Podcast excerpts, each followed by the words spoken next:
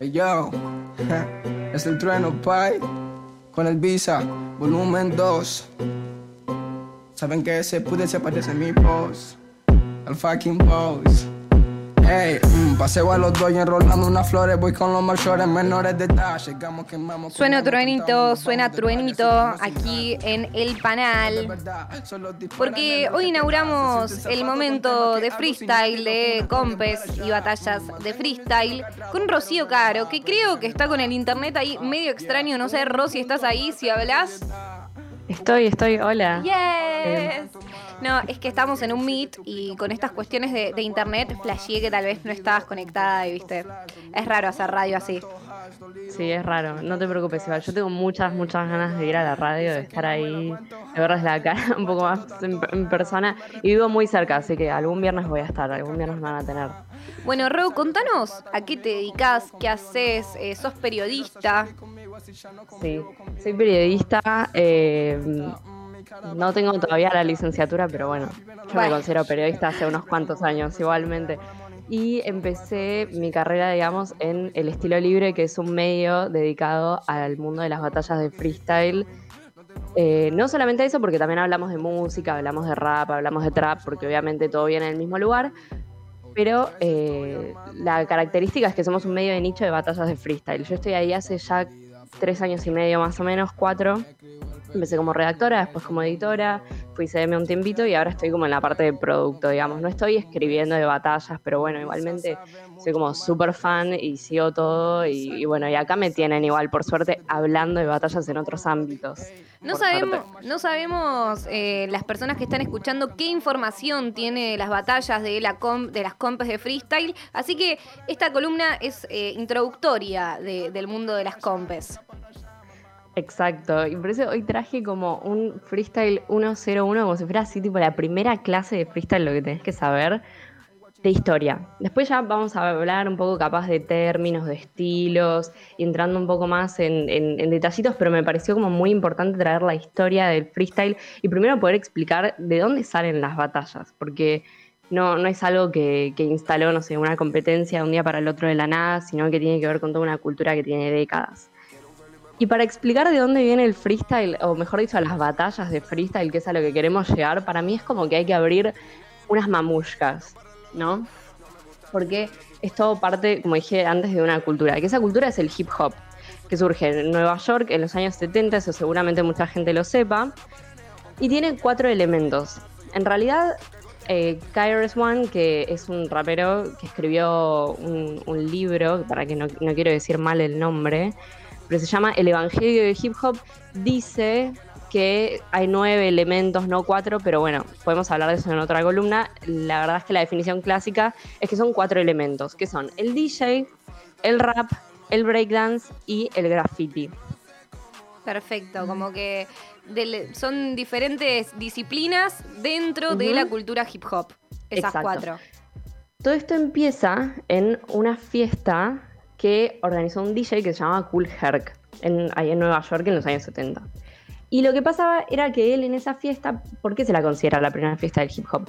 Porque él lo que hacía era tocar discos, o sea, pasaba como discos de vinilo, pero agarraba y ponía solamente el break, que era como una partecita de la canción en la que tenían eh, como una parte muy recordable y con mucho ritmo, como con mucha percusión y, y- y demás. Es un poco abstracto capaz el concepto del break, pero bueno.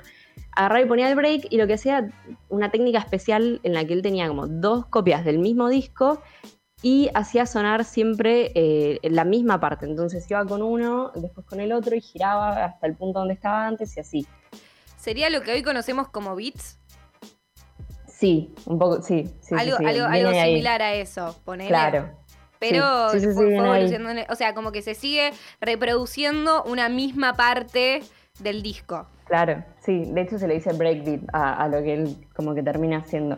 Y ahí vienen, por ejemplo, eh, el breakdance. O sea, si vos te das cuenta como de dónde viene la palabra, los chicos y chicas que estaban bailando esas cosas, eh, estaban bailando el break, por eso se le dice breakdance. A los bailarines se les llama B-boys o B-girls, ¿no? Y él no estaba solo en, en esa fiesta, sino que tenía como un compañero de fórmula, y tenía una dupla que era con Coke La Rock que era un maestro de ceremonia, un MC. que hoy en día sí se le dice a los raperos también. Él era un poco un rapero, pero como que no tenía ese nombre todavía, era un maestro de ceremonia. Lo que hacía era estar en el escenario y, se ponía a hablar, pero hablaba como con mucho ritmo, o sea, casi que estaba rapeando.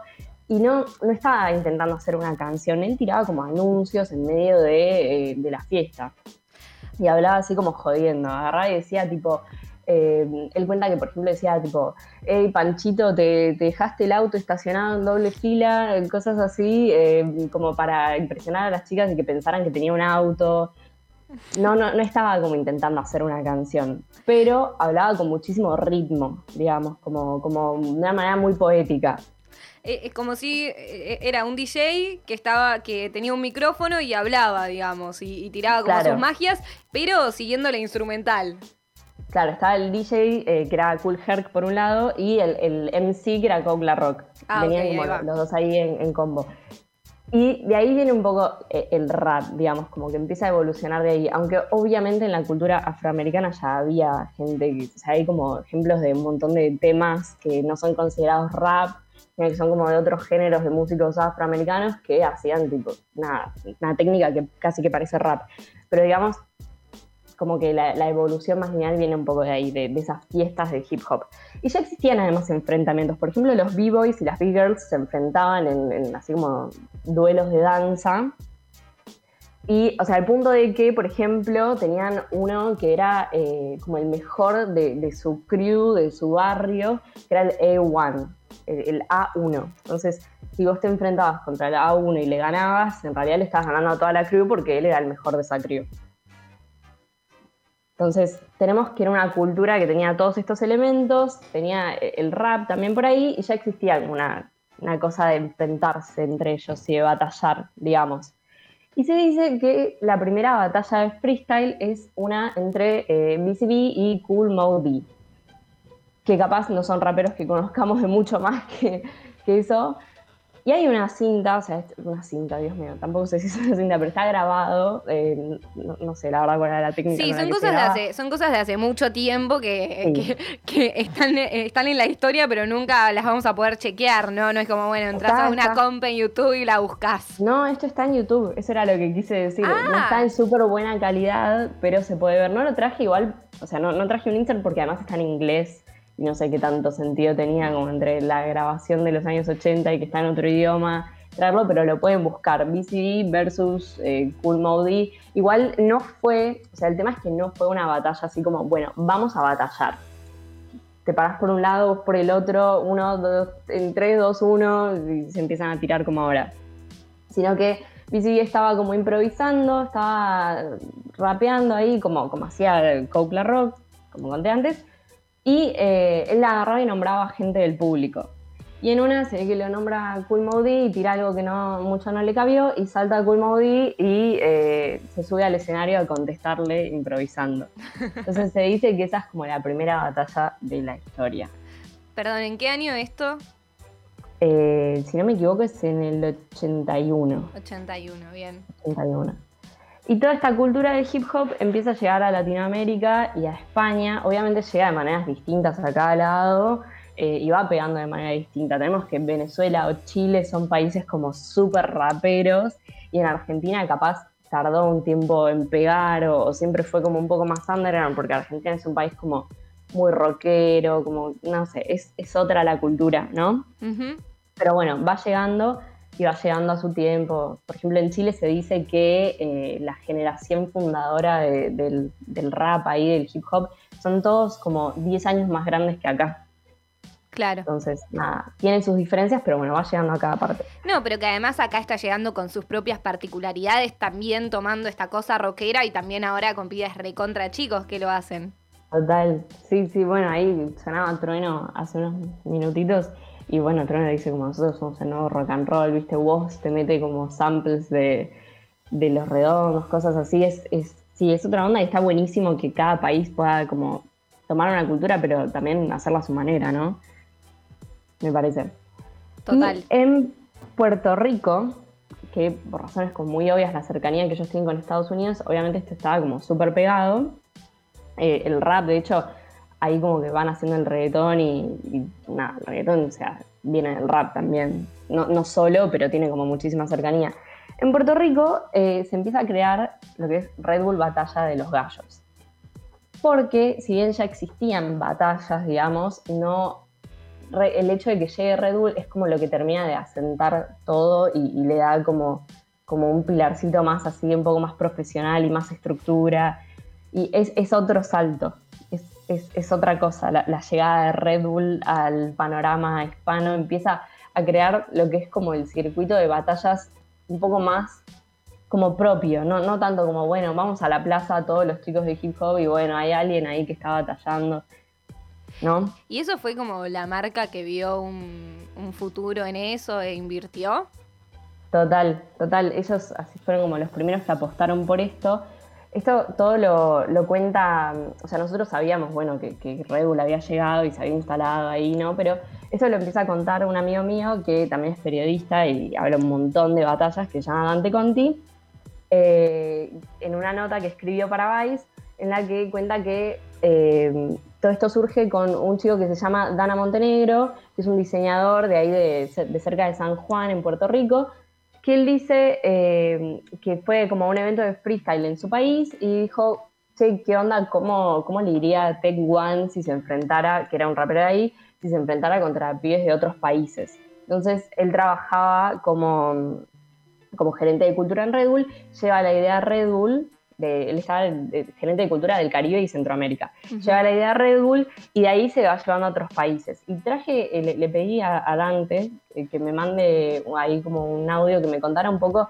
eh, que, haya charlado él con, distintas personas cuando hizo esta, esta nota, cuando la estuvo preparando. Y bueno, acá está un poco lo que me contó, si lo tienen.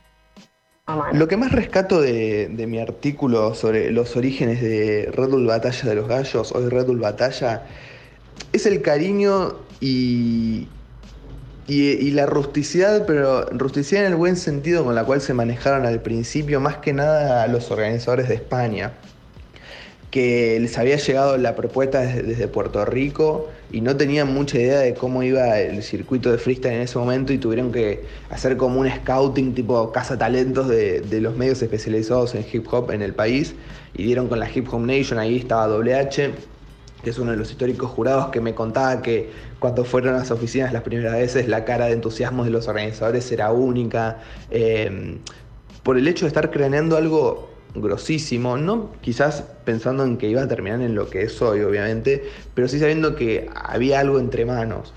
Y y por el tema de la rusticidad, porque bueno, hoy en día está súper aceitado, tenés la, aplicación donde subís tu video, donde te lo pueden ver todos. Eh, para 2005 fueron ellos los que llamaron por teléfono a distintas personas a lo largo de España para ver si querían competir o no. Algunos les contestaban que sí, fueron los que terminaron ahí en, la primera final nacional y otros directamente les cortaban el teléfono.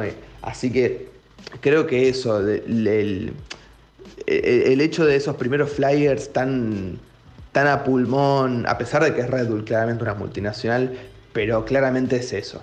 Eh, ese cariño con el que lo hicieron al principio, sabiendo que tenían entre manos algo súper importante. Ahí, re interesante. Bueno, Dante, un genio, le mandamos un saludo. Sí, sí, la verdad que esta nota me parece como una pieza súper importante para cualquiera que quiera saber historia de las batallas. Es una lectura obligada, así que si pueden, después vayan a buscarla. Eh, creo que está como apuntes de Red Bull batalla, igual si ponen Dante con Device les va a saltar. Eh, bueno, nada, y otra cosa que a mí me gustó mucho del artículo de Dante es que este Dana cuenta también como que él se inspiró mucho en los trovadores de allá de Puerto Rico, porque no, no era que quería copiar a lo que se hacía en Estados Unidos con las batallas. Y si uno mira hoy dónde están las batallas en cada lugar, tipo en Estados Unidos y en Latinoamérica o España, están en lugares muy distintos. O sea, acá ya hay como todo un circuito de batallas que es recontra distinto al que hay allá, que, se basa más en las escritas, en batallar a capela y no sobre un beat o sobre un beatbox o cosas por el estilo, pero bueno, eso me, pareció como súper importante. El tema es que igualmente Red Bull como que empieza eh, y, va haciendo su competencia como súper profesional, pero al mismo tiempo como, como muy cercana a los raperos.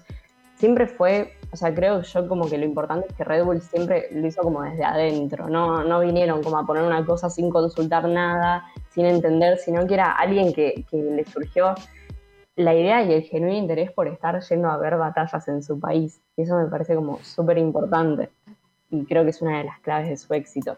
El tema es que igual ellos entran en un parón, se, le llama así como el parón de Red Bull. Y, cuando hablamos de freestyle decimos tipo en la época pre-parón, en el post-parón, durante el parón, ni siquiera se falta aclarar que es de Red Bull. En el 2009 se hace como la última final internacional y no vuelven hasta 2012. En 2012 hay finales nacionales en distintos países y no se hace una internacional.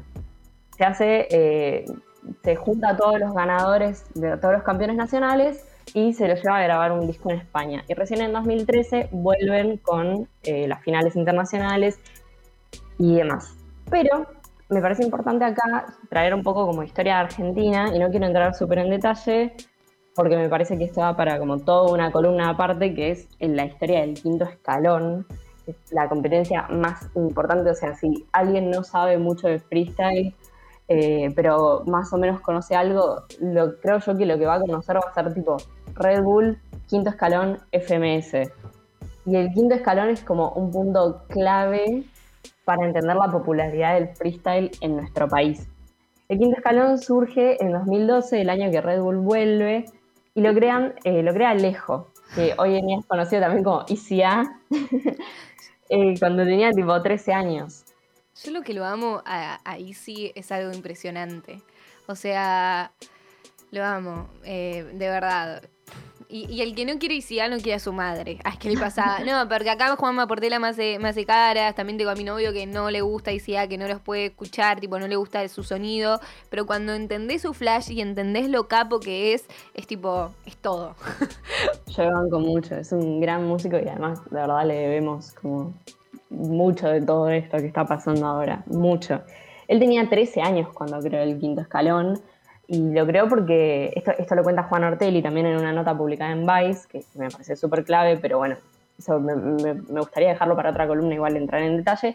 Que el quinto surge porque ya existía el, el Jalabaluza, era como la competencia de freestyle en Argentina. Se hacía en Claypole, eh, tipo cerca de, de, la estación de tren, y, ahí estaba, por ejemplo, de toque. Eh, más, bueno, Clan, MKS y demás. Eh, y lo que tenía importante es que además ellos filmaban las batallas, entonces esto llamaba bastante la atención a, muchos raperos, cuenta Juan Ortelli. Y el problema que tenía lejos es que era muy chico y le quedaba muy lejos, muy lejos, y a su mamá no le gustaba que él viajara tanto, cuenta. Entonces decidió crear una competencia ahí en, el Parque Rivadavia. Porteño, porteño que no quería viajar, y así surge el quinto escalón. bueno, pero, pero terminó siendo como muy bueno para la cultura. Sí, sí, o sea, increíble, pero, pero me, da mucha gracia la anécdota. Sí, sí, sí, sí, sí, sí. O sea, yo lo tengo como recontra naturalizado. Creo que yo hubiera hecho lo mismo acá, palermitana. y Mufasa, que es también como la otra cara eh, del quinto escalón, se le suma recién como a la segunda o tercera jornada de, esto que, estaban organizando, del quinto de la competencia, porque se acerca, le copa, eh, no, había nadie, o sea, recién iban como un par de fechitas y empiezan a organizarlo juntos y a llevarlo a cabo juntos, ¿no?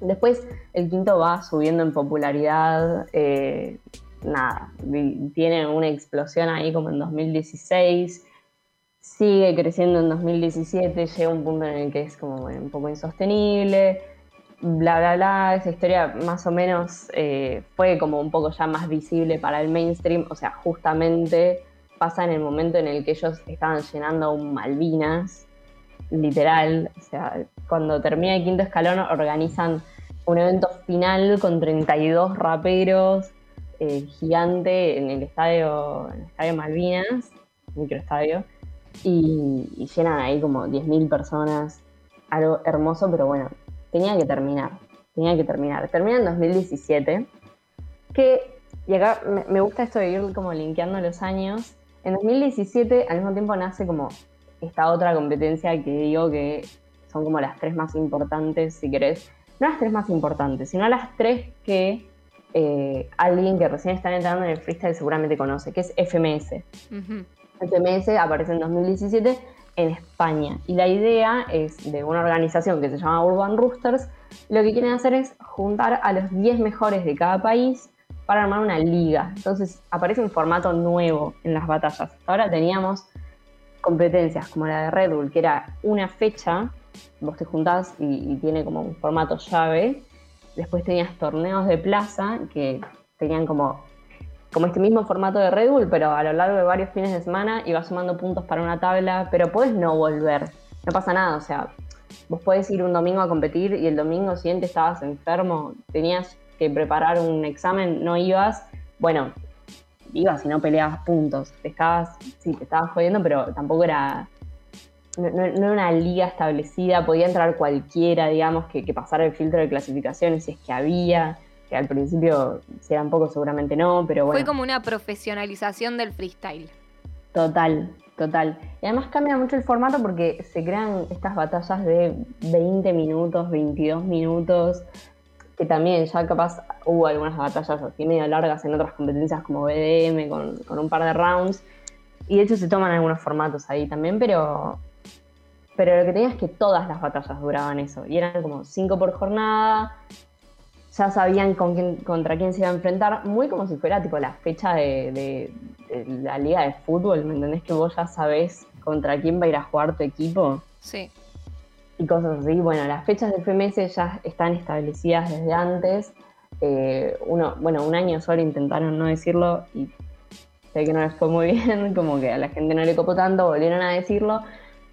Y nada, tienen, además, una cosa que cambia es que tienen como todo un formato para puntuar que si bien como, bueno, ya había algún que otro juez jurado que decía, bueno, voy a anotar en mi agenda más o menos cuántos puntos tiene cada uno, ellos como que lo, lo, llevan como un estándar, o sea, crean como una planilla en la que todo se valora con un puntaje de tanto a tanto y todos los jurados tienen que tener más o menos, obviamente no el mismo criterio porque a alguno le puede parecer mejor una cosa que otra o lo que fuera, pero tienen como la misma forma de puntuar, digamos. Entonces, esto es un poco como las tres competencias más importantes si alguien quiere ir a buscar y ver. Obviamente Red Bull es como la madre de todo, el quinto escalón es lo que hace el boom en nuestro país y FMS es como la, que más, eh, la, que está como todo el tiempo porque al haber cinco ligas en este momento, el fin de semana seguramente hay una competencia de FMS. Claro y están como la élite del país y se lucha por ascender y se lucha por no descender y demás. Pero hay un montón de otras competencias. Del estilo de Red Bull tenemos BDM, que también tiene nacionales en cada país, se la llama BDM Gold, y después está la Deluxe, que es la internacional. Tenemos otras competencias a las que se accede por invitación, como God Level, por ejemplo. Y eh, un poco para cerrar, quería traerles, por si nunca escucharon nada, así como unos fragmentitos de, primero que es la, no son las dos más vistas de la historia, pero una es la más vista de la historia, que es eh, Asesino vs. Voz, y la otra es De Toque vs. Arcano, que era la que tenía el título antes de esa, que es como la, más vista de la, de la era clásica de las batallas, si quieren. Escuchamos Asesino vs. Voz.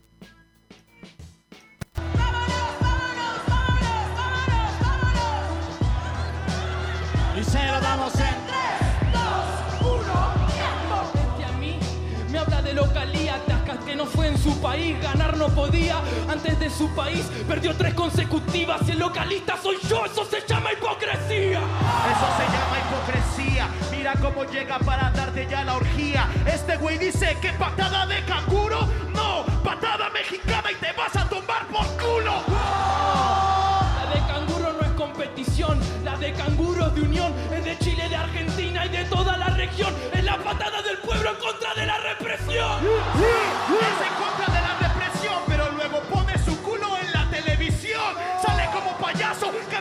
Reggaetón, pero con una playera dice revolución. ¿Qué sabe? No sabe en la esquina. Traje el rap para toda América Latina. En la tele, o ya se olvidó que hermano cuando salió en los premios ranchando con Arcano. Sí, con Arcano era mi rival. Hicimos mierda que fue muy viral. Mis seguidores me vieron peleando en la internacional. Los tuyos lo conocieron junto a David Bisbal. Bien y a vos no jocoso. Ya sabemos por qué nadie escucha sus canciones. El que las escritas las trae a competiciones. Yo solo quiero una escrita de lo más infinita. Pero no me presumas que tiene reproducciones Eso los olmos nos dicen que hoy la rata se cuenta por millones. No hablo de las reproducciones, me reproduzco y luzco bien por todas mis acciones. Te fuiste acá y en la primera volvé a la siguiente porque en esta estás afuera. En esta estás afuera. Ahí escuchábamos Asesino versus Voz, seguimos con Ro en este especial de freestyle de los viernes.